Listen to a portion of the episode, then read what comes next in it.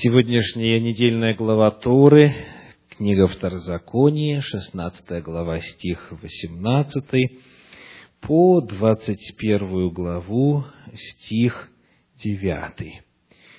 Здесь представлено описание и законы главных руководителей, главных видов вождей народа Божия. Перед нами описание и правил для царя, и правил для левитов и священников, и правил касательно пророков, и правил для судопроизводства.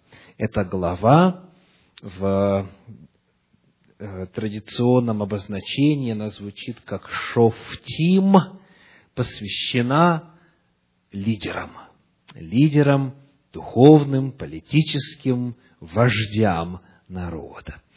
И сегодня мы с вами изберем один из видов руководства народа, один из видов служения, определенных Господом, а именно речь пойдет о пророке приглашаю вас открыть 18 главу книги Второзакония, где мы прочитаем в начале стихи с 9 по 13. Книга Второзакония, глава 18, стихи с 9 по 13.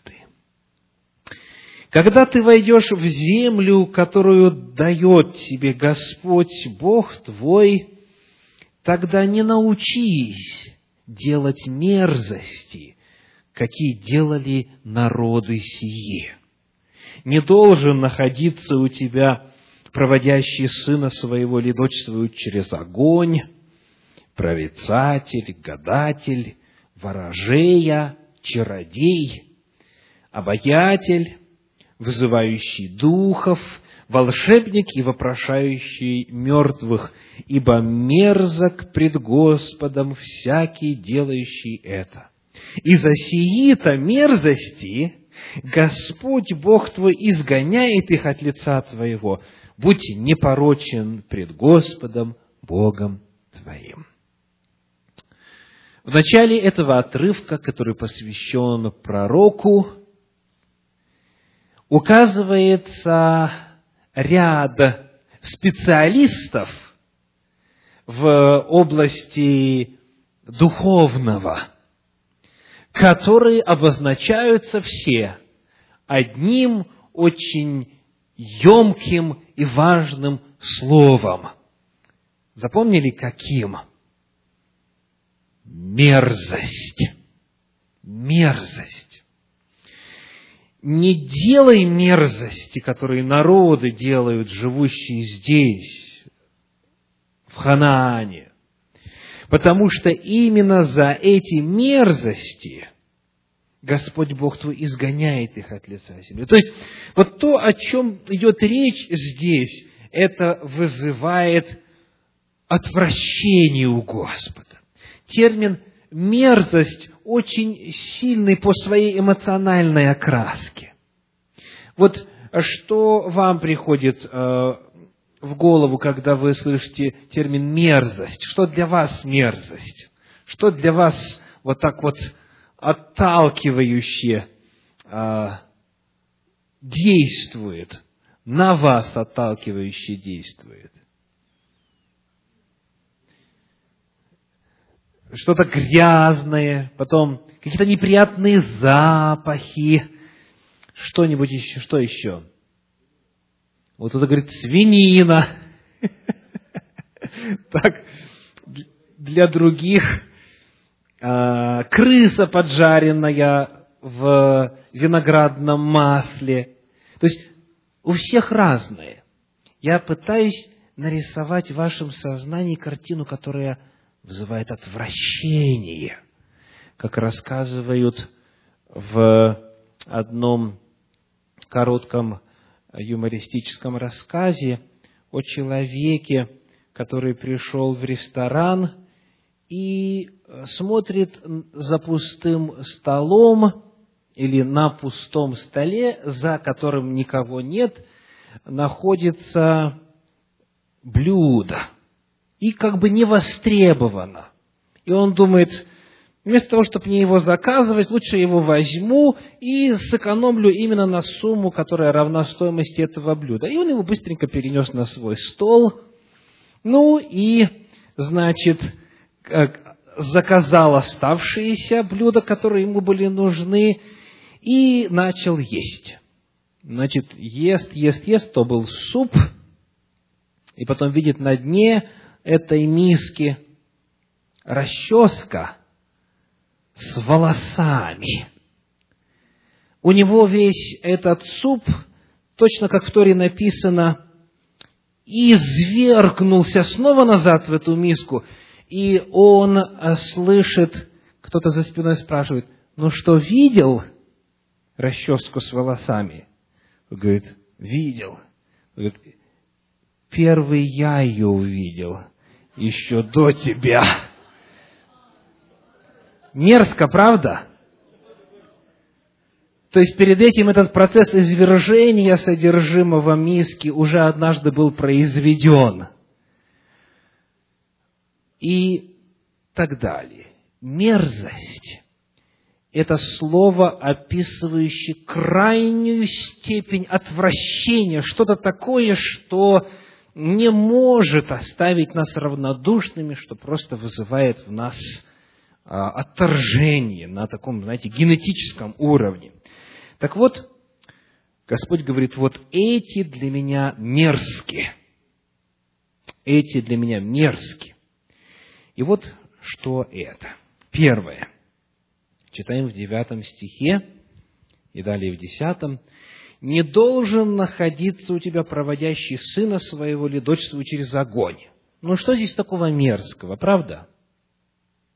Как вы представляете себе, что значит провести через огонь? Да, прыгать через огонь. То есть в этом ничего страшного нет, правда? Прыгнул, и все. Оказался на другой стороне.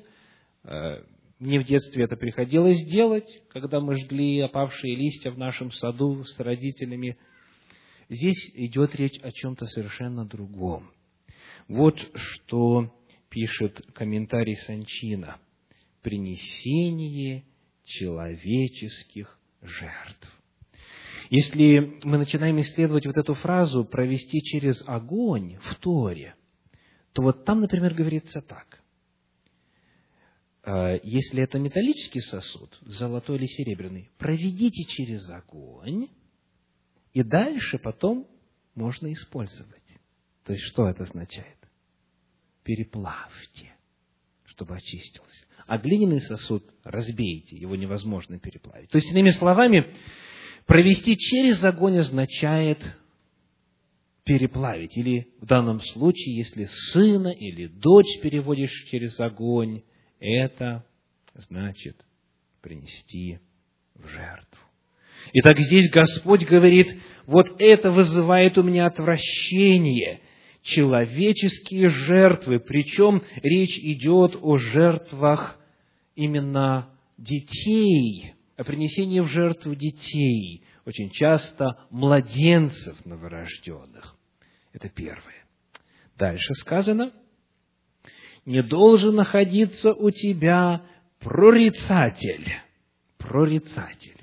Очень интересно, я, готовясь к этой недельной главе Торы, посмотрел разные переводы и на английском языке, и на русском, и на иных некоторых, и везде по-разному. Даже в разных, в разных а, переводах Торы с оригинала немного разные термины используются. Давайте попытаемся разобраться. Кто такой прорицатель?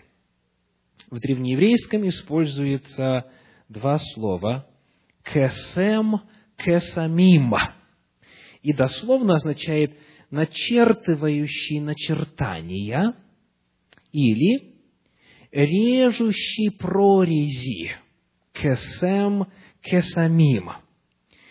И, как э, пишет, например, Щедровицкий, имеется в виду представитель симпатической магии.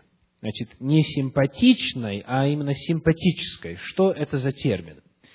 Это так называемая ассоциативная магия. Ну, в такой грубой форме а, она выглядит так. Э, маг изготавливает куклу, похожую на человека, на которого он хочет воздействовать, и далее, через нанесение ран изображению данного человека, этот маг пытается причинить вред самому человеку. То есть, а, он режет прорези, он делает что-то с какими-то предметами, с какими-то амулетами, с какими-то там лягушачьими косточками и так далее, и так далее, он вырезает что-то, он э, занимается манипуляцией с материей, через что, затем, либо поместив эту материю, и этот вот, так сказать, отравленный колдовством амулет или э, оккультный предмет в дом того, кого он хочет поразить, либо, действуя на расстоянии, он пытается принести проклятие человеку. Итак, вот этот э, прорицатель, как у нас названо в синодальном переводе, в англоязычных переводах используется часто термин divination. И дословное значение начертывающий начертание или режущий прорези.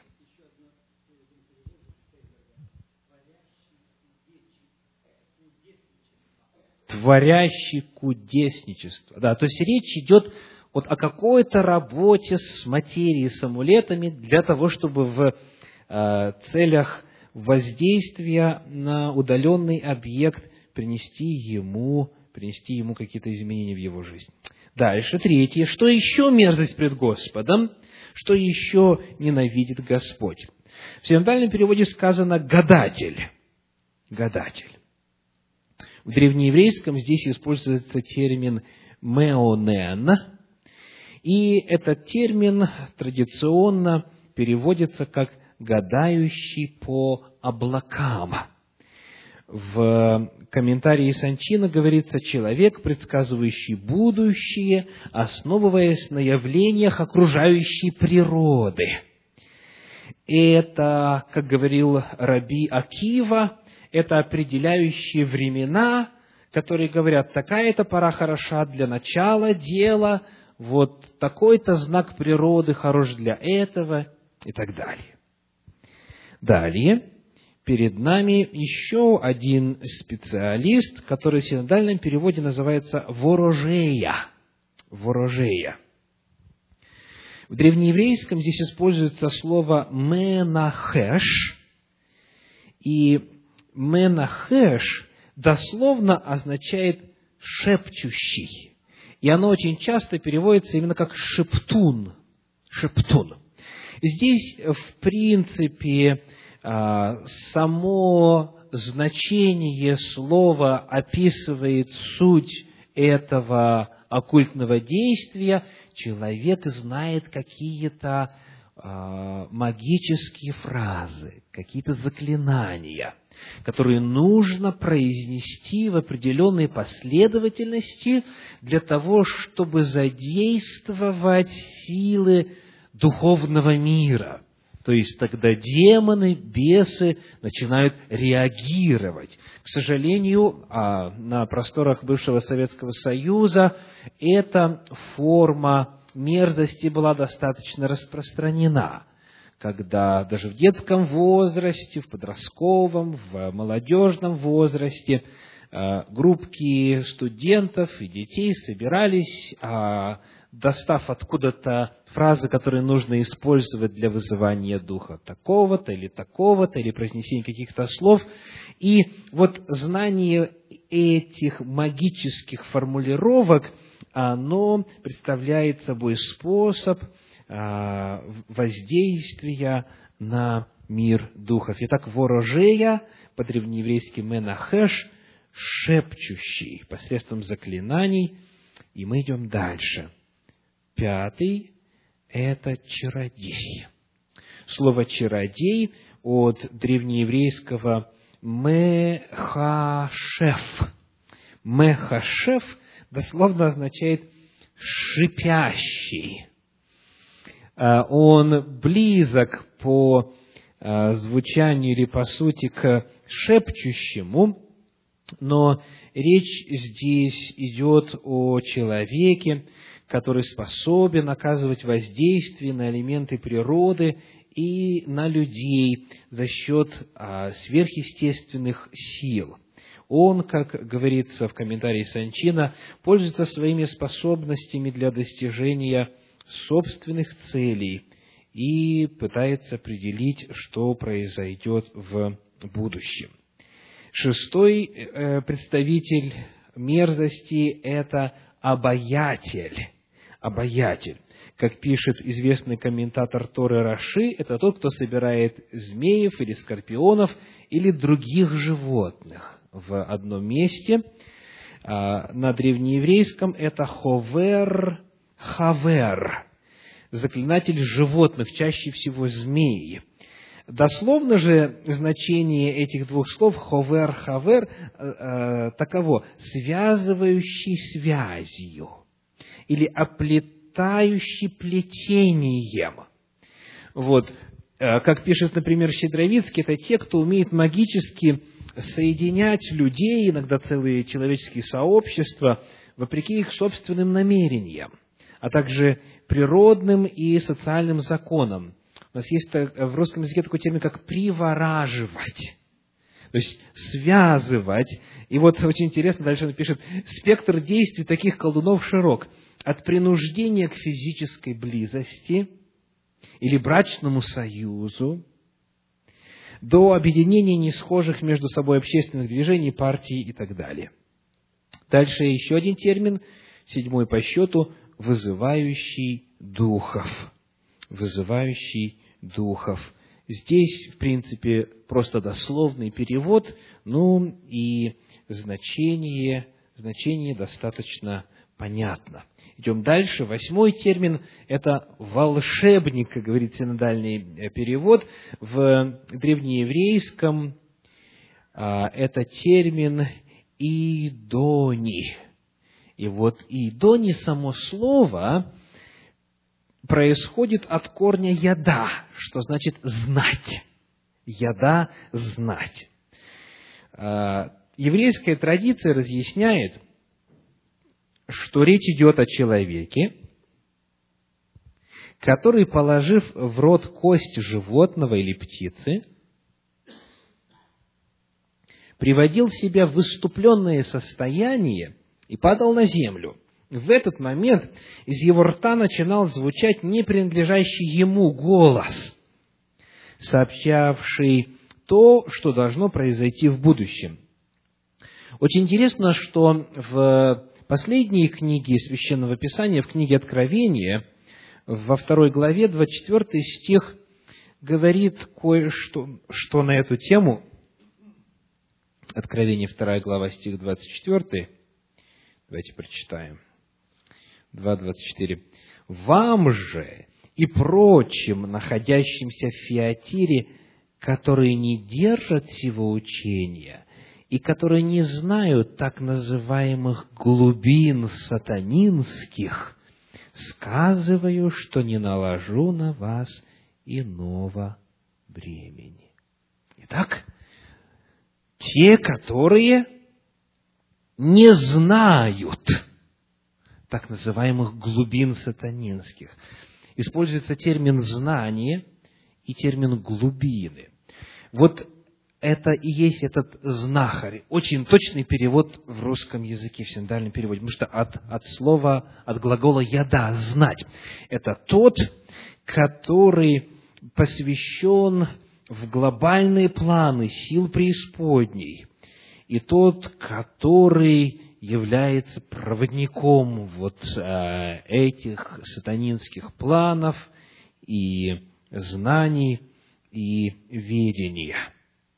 И, наконец, девятый, сказано вопрошаю, вопрошающий мертвых. Вопрошающий мертвых или некромант. И вот а, как описывается этот вид мерзости перед Господом. Это попытка, вопрошая имена умерших людей, получить информацию о будущем, о прошлом и так далее. Это есть мерзость перед очами Господа. Итак, давайте еще раз повторим весь этот список, как он представлен в синодальном переводе. Когда ты войдешь в землю, которую дает тебе Господь Бог твой, тогда не научись делать мерзости, какие делали народы сии. Не должен находиться у тебя проводящий сына своего или дочь свою через огонь, прорицатель, гадатель, ворожей, чародей, обаятель, вызывающий духов, волшебник и вопрошающий мертвых, ибо мерзок пред Господом всякий, делающий это. И за сии-то мерзости Господь Бог твой изгоняет их от лица твоего, будь непорочен перед Господом Богом твоим. И вот следующий стих очень интересен. Он связывает вот тех, о ком мы только что говорили, с тем, что Господь предлагает для своего народа. Стихи с 14 по 19. «Ибо народы сии, которых ты изгоняешь, слушают гадателей и прорицателей, а тебе не то дал Господь Бог твой». Остановимся. Вот они этих слушают, к этим обращаются, а тебе Бог что-то дал другое. Обратите внимание, Господь не просто говорит связь с потусторонним, связь со сверхъестественным, есть мерзость, вам ничего подобного знать не нужно, и связь подобную иметь не нужно. Он говорит, вот это есть мерзость, но я для вас приготовил альтернативу. Не то дал тебе Господь. Господь дает своему народу, дает ему канал связи со сверхъестественным. И вот как это описано, 15 стих. «Пророка из среды тебя, из братьев твоих, как меня, воздвигнет тебе Господь Бог твой, Его слушайте. Итак, еще раз прочитаем эти два стиха.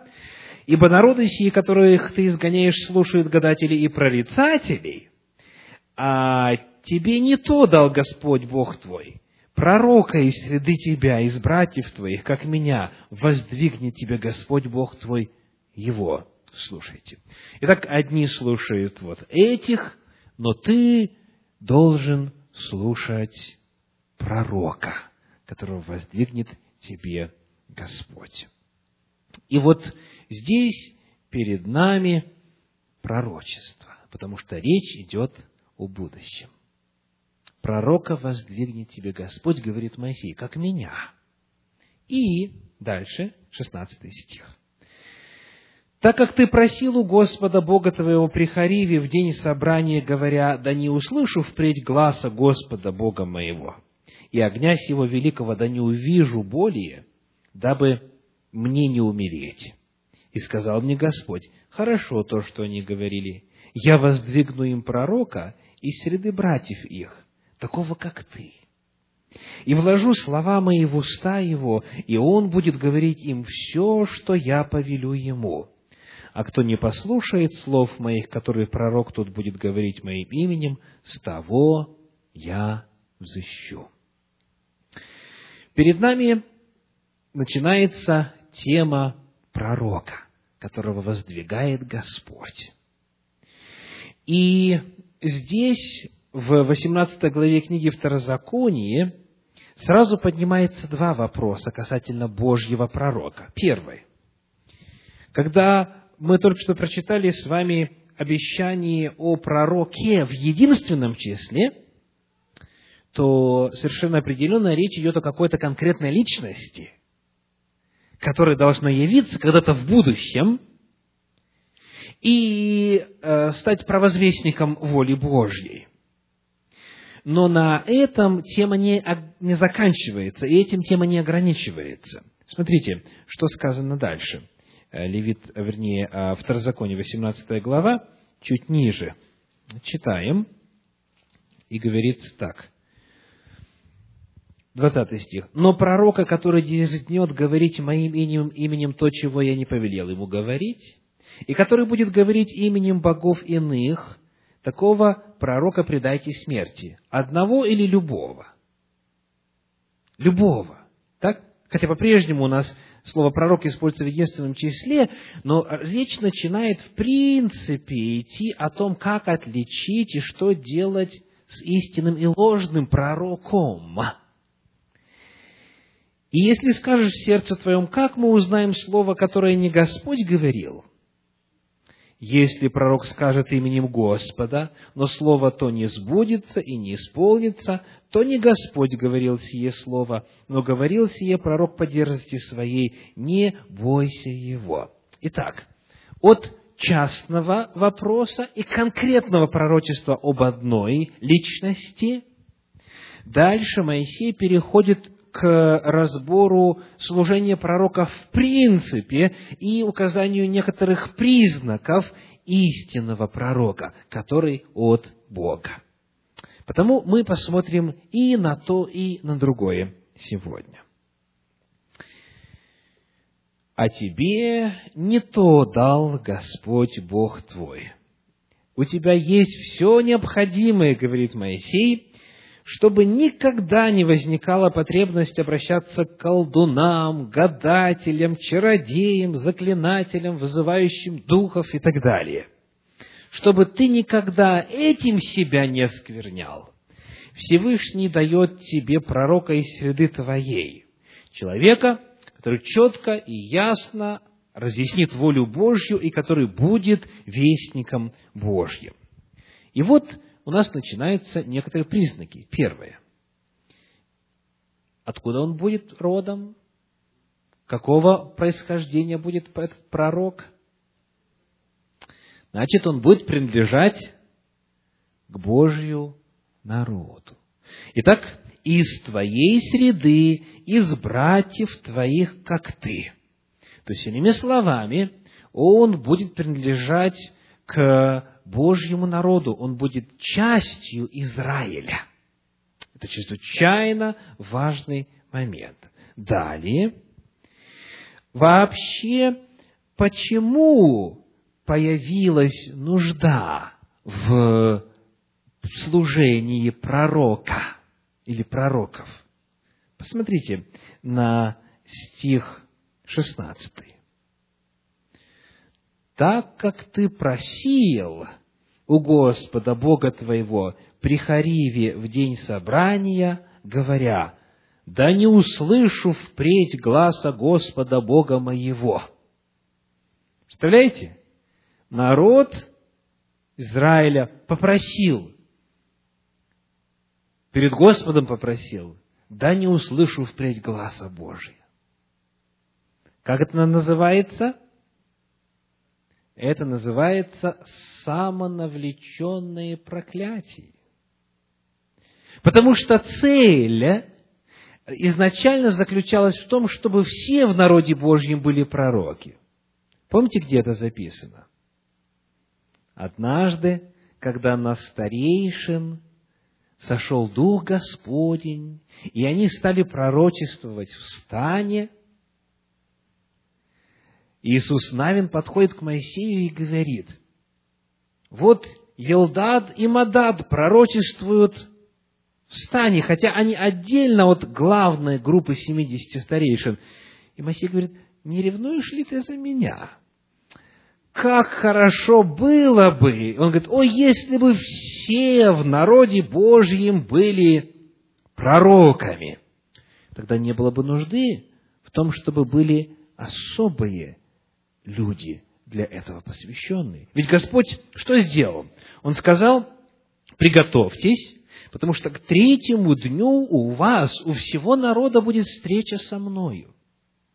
То есть, иными словами, Бог привел их и говорит, вы будете у меня кем? Э, исход 19 глава, 5, 6 стих. Вы будете у меня царством священников. Священник по определению как раз посредник между Богом и человеком. Вы будете у меня царством священников для всех народов. То есть, иными словами, Божья воля была такая, и замысел был такой, чтобы весь народ был вот в этом качестве, чтобы все могли слышать глаз Божий и передавать его кругом. Но народ говорит, народ говорит, давайте еще раз прочитаю, ты просил у Господа Бога твоего при Хариве, то есть на горе Синай в день собрания, говоря, да не услышу впредь гласа Бога моего. И тогда Господь говорит, хорошо, раз такое ваше желание, раз вы не хотите слышать голос Божий, тогда я вам воздвигну особого служителя и в будущем особых служителей, которые будут вот этим моим каналом. Итак, не только по вопросу священства произошло изменение Божьих планов у горы Синай, но и, вопро- и по вопросу пророков произошло изменение – ну, давайте напомним, в чем произошло изменение по вопросу священства. Скажите, кто по изначальному Божьему плану должен был выполнять функцию священников внутри Израиля? Кто? Первенцы. Первенцы. И из разных колен, неважно из какого. И потом Господь говорит, а, тогда, когда произошло отступление, только колено Левина целиком все осталось верным Богу, он говорит, я теперь беру левитов вместо первенцев. И тогда одно колено только было посвящено. А до этого из любого колена, из всех колен должны были быть священники. Почему это произошло? Из-за неверности народа. Здесь еще один удивительный момент. Они говорят, мы не хотим слышать голос Божий. И Господь говорит, хорошо, тогда у меня будут избранники, отдельные, выделенные люди, и вот они будут удостоены быть моими каналами, каналами провозглашения моей вести. Далее, сказано, что пророк этот будет говорить им все, что я повелю ему. Вот это тоже очень важный момент, раскрывающий суть пророческого служения. Говорить все, что Господь повелит. Значит, когда в русском языке звучит термин «пророк», то в первую очередь это слово ассоциируется с его синонимом. Каким? Предсказатель. То есть, в первую очередь, почему-то в русском языке слово «пророк» ассоциируется с термином «предсказатель», то есть, значит, говорящий наперед предсказатель, говорящий о будущем. Таким образом, пророк воспринимается как тот, который имеет информацию о будущем, которой нет у всех остальных. Однако древнееврейский термин, термин а, «наби» или «нави», в зависимости от того, а, в каком а, в, каким образом используется в оригинале «нави» или «наби». Это не больше, не меньше, как глашатай глашатай. То есть, выходит глашатай и подготовленный царем указ или повеление просто озвучивает. Вот суть пророческого служения. Таким образом, как отмечают комментаторы, пророк не столько предсказатель будущего, сколько учитель, призванный наставлять народ, поучать, указывать пути дальнейшего развития и достижения новых морально-нравственных высот. И дальше очень интересно сказано, он продолжатель традиции Моше, Моисея, который в первую очередь был воспитателем поколения. и почти никогда не занимался предсказанием будущего. Много ли у Моисея пророчеств? Крайне немного. Крайне немного. Очень немного. И сказано, что вот пророка из среды э, тебя, как тебя, как Моисея я изберу. То есть Моисей – это законодатель, это учитель, это тот, который э, наставляет народ, ведет их к Богу и так далее, и так далее, разъясняет волю Божью. Вот это главное, это главная цель пророческого служения. Само по себе, как пишет Шемтов, Ибн Шемтов, само по себе предсказание будущего никогда не являлось наивысшей формой пророчества или самым высоким его уровнем. Пророки Израиля относились к предсказанию будущего как к чему-то второстепенному, не имеющему столь же большого значения, как само учение и его духовные аспекты. Их целью всегда было донести до сознания народа смысл понятия святости – связанные с величайшими тайнами мироздания. Они боролись с проявлением духовной нечистоты и скверны на всех уровнях, и прежде всего с идолопоклонством и теми ужасными культами, которые неизбежно сопутствуют ему. Итак, пророк говорит то, что Господь ему повелит. И, подобно Моисею, он не столько предсказатель, сколько глашатай, рупор Божьей воли и Божьего Слова. Итак, мы рассмотрели некоторые параметры служения пророка, и дальше сказано в стихах с 20 по 22, «Но пророка, который дерзнет говорить моим именем то, чего я не повелел ему говорить, и который будет говорить именем богов иных, такого пророка предайте смерти. Значит, два случая рассматриваются, две проблемы. Первое. Пророк говорит то, что Бог ему не велел говорить. Чьим именем он говорит? Именем Божьим говорит. Значит, смотрите, два случая. Еще раз прочитаем. Пророка, который дерзнет говорить моим именем – того, чего я не повелел ему говорить, и который будет говорить именем богов иных, такого пророка предайте смерти. Значит, две проблемы. Первая. От имени Божьего сообщается какая-то весть. Вторая проблема. От имени других божеств сообщается какая-то весть. И вот здесь очень важный момент раскрывается. Скажите, предайте смерти. Это повеление кому дано? Обществу, так? Народу дано, естественно, через судебную систему и прочее, но явно не ангелам, правда? Людям идет повеление. Смотрите, какая существует достаточно распространенная в некоторых направлениях э, христианства теория, что Бог не позволит, чтобы от Его имени звучал обман. То есть, иными словами, если человек говорит во имя Божие, или там во имя Иисуса Христа, или Дух Святой мне открыл и так далее, то значит, все, что он говорит после этого, это непременно истина от Бога. Почему? Потому что Бог не даст своему имени бесславиться. Так? Он не позволит, чтобы этот человек открыл уста и от его имени произнес ложь или ересь или обман и так далее.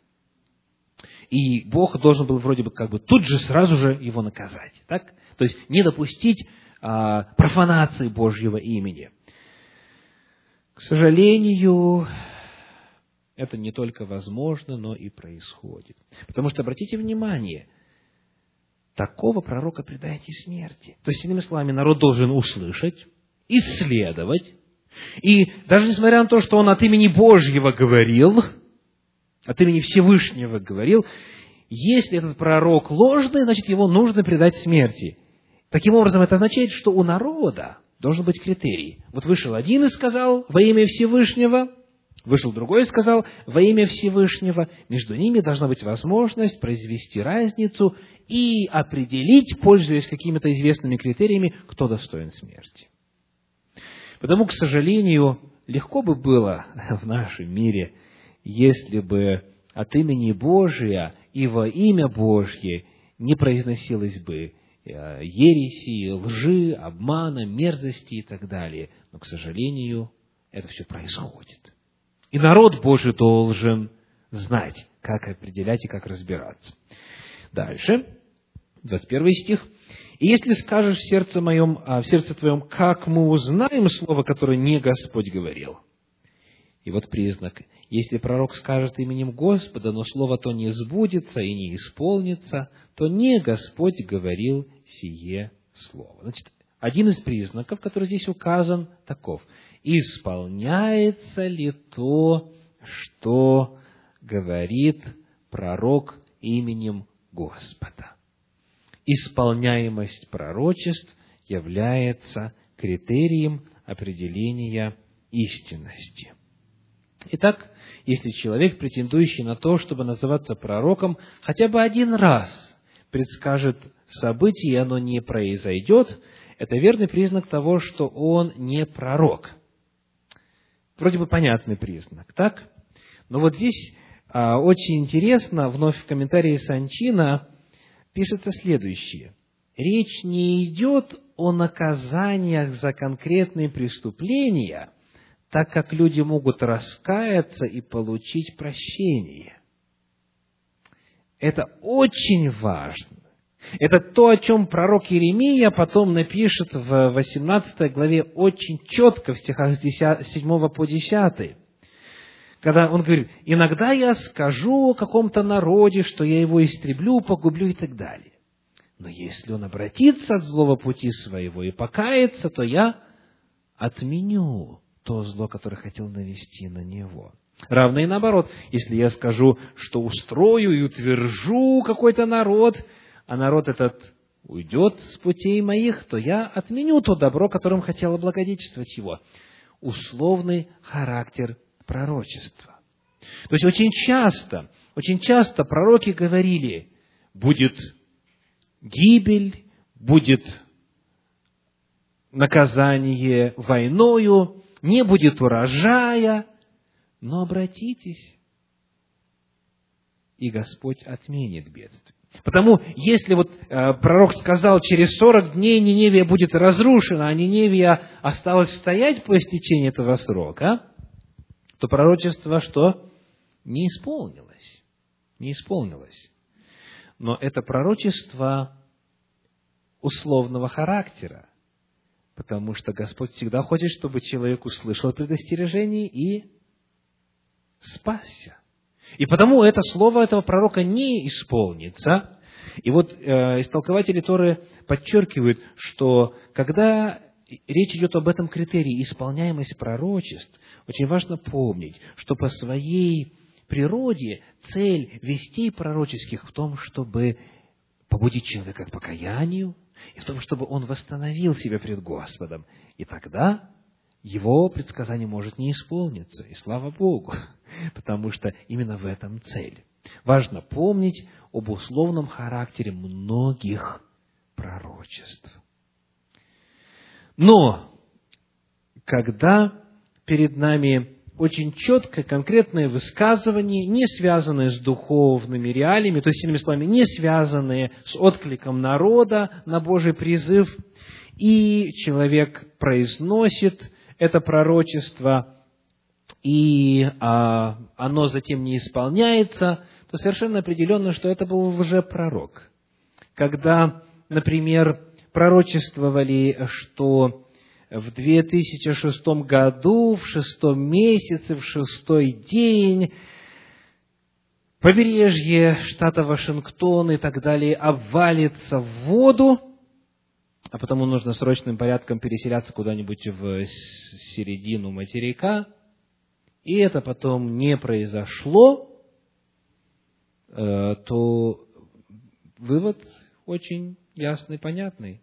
Это пророк говорил не от Бога. И эти параметры никак не связаны ни с покаянием, ни с непокаянием. Это предсказание какого-то события. Итак, вот здесь перед нами один признак – исполнится или не исполнится пророчество. Однако важно помнить, что чуть ранее, за пять глав до этого, в 13 главе книги Второзакония, еще один признак был дан. Давайте прочитаем. Второзаконие, 13 глава, стихи с 1 по 3. «Если восстанет среди тебя пророк или сновидец, и представит тебе знамение или чудо, и сбудется то знамение или чудо, о котором он говорил тебе, и скажет при том, пойдем вслед богов иных, которых ты не знаешь, и будем служить им, то не слушай слов пророка сего или сновидца сего, ибо через сие искушает вас Господь Бог ваш, чтобы узнать, любите ли вы Господа Бога вашего от всего сердца вашего и от всей души вашей. Итак, Моисей пишет, что иногда сбывается знамение или чудо, которое произносит пророк, а после этого пророк говорит теперь, пойдем будем служить богам иным. То есть, иными словами, нарушать волю Божью, изложенную в его законе. Тогда сказано, что не слушай. И дальше сказано, а пророка того предайте смерти. И так далее. То есть, получается что? Что даже если пророчество исполнилось, или знамение и чудо исполнилось, то это еще не доказательство того, что перед нами истинный пророк. Потому что у дьявола тоже есть свои планы, и он о них может сказать через своих вестников, и они могут исполниться, и это будет тогда способом заманивания в ловушку. Раз исполнилось, значит от Бога. Не обязательно. Главный критерий здесь будет какой? Что он дальше говорит? Кому мы будем служить? Какому Богу? Чью волю исполнять? Таким образом, снова, снова перед нами возвышается главный вопрос – к чему пророк ведет, кому он ведет, чью волю исполняет и кому призывает служить.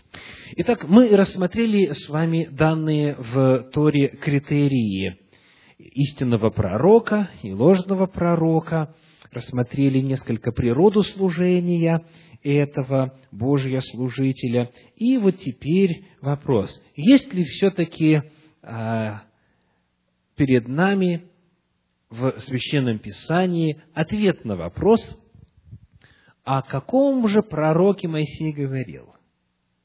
Когда он говорил о пророке в единственном числе, пророка из среды тебя, как меня, воздвигнет тебе Господь, его слушайте. Давайте посмотрим с вами, во-первых, на Евангелие от Иоанна, шестую главу. Евангелие от Иоанна, шестая глава, стихи 14 и 15. Иоанна, шестая глава, стихи 14 и 15. Тогда люди, видевшие чудо, сотворенное Иисусом, сказали, это истинно тот пророк, которому должно прийти в мир. Итак, о чем идет речь? Люди знают, и речь идет, естественно, об иудеях, речь идет об Израиле первого века. Люди знают, что должен прийти пророк в мир. Они знают, потому что есть пророчество у Моисея. И говорят, это истинно тот пророк, которому должно прийти в мир. И вот дальше очень интересно, 15 стих, следующий. Иисус же, узнав, что хотят прийти нечаянно взять его, и сделать царем, опять ударился на гору один. Какая связь между этими двумя стихами? Это истинно тот пророк, которому должно перейти в мир, давайте сделаем его царем. Почему? Царем кого нужно сделать? Ответ – сына Давидова, Мессию. То есть, в сознании народа Божия первого века вот пришествие вот этого пророка, пророка с большой буквы, того самого в единственном числе, и есть исполнение пророчества Моисея, и есть пришествие обетованного Мессии, который восядет на престоле Давида, отца своего, как говорят пророки, и который будет корнем Иисея из дома Давидова.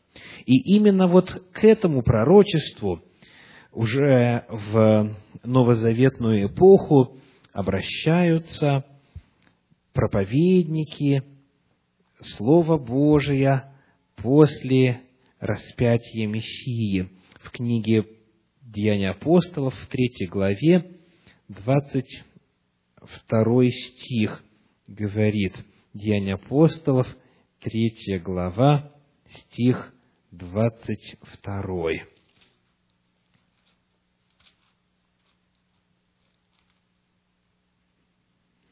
Моисей сказал отцам. Давайте выясним, кто говорит эти слова. 12 стих 3 главы книги День апостолов. Увидев это, Петр сказал народу, мужи израильские, что дивитесь всему, или что смотрите на нас, как будто бы мы своей силой или благочестием сделали то, что он ходит.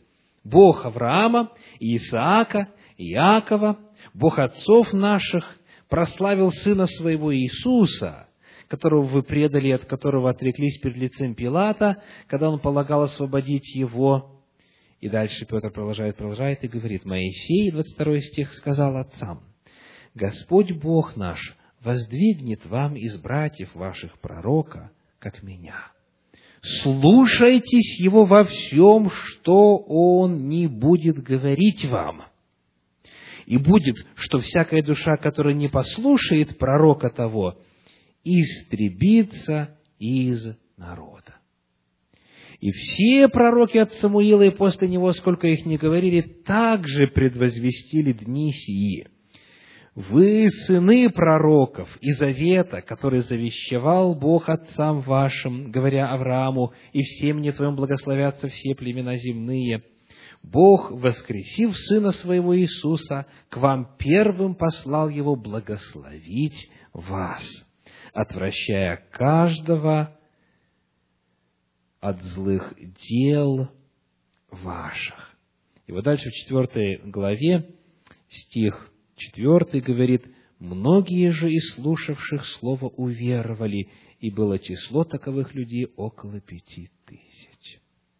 Итак, мы обнаруживаем, что вот это пророчество из 18 главы книги Второзакония в первом веке нашей эры понимали как мессианское пророчество. Ждали того пророка, а, которого нужно слушать, который, подобно Моисею, будет говорить от имени Божия. И это пророчество исполнилось по свидетельству апостола Петра в Иисусе Христе.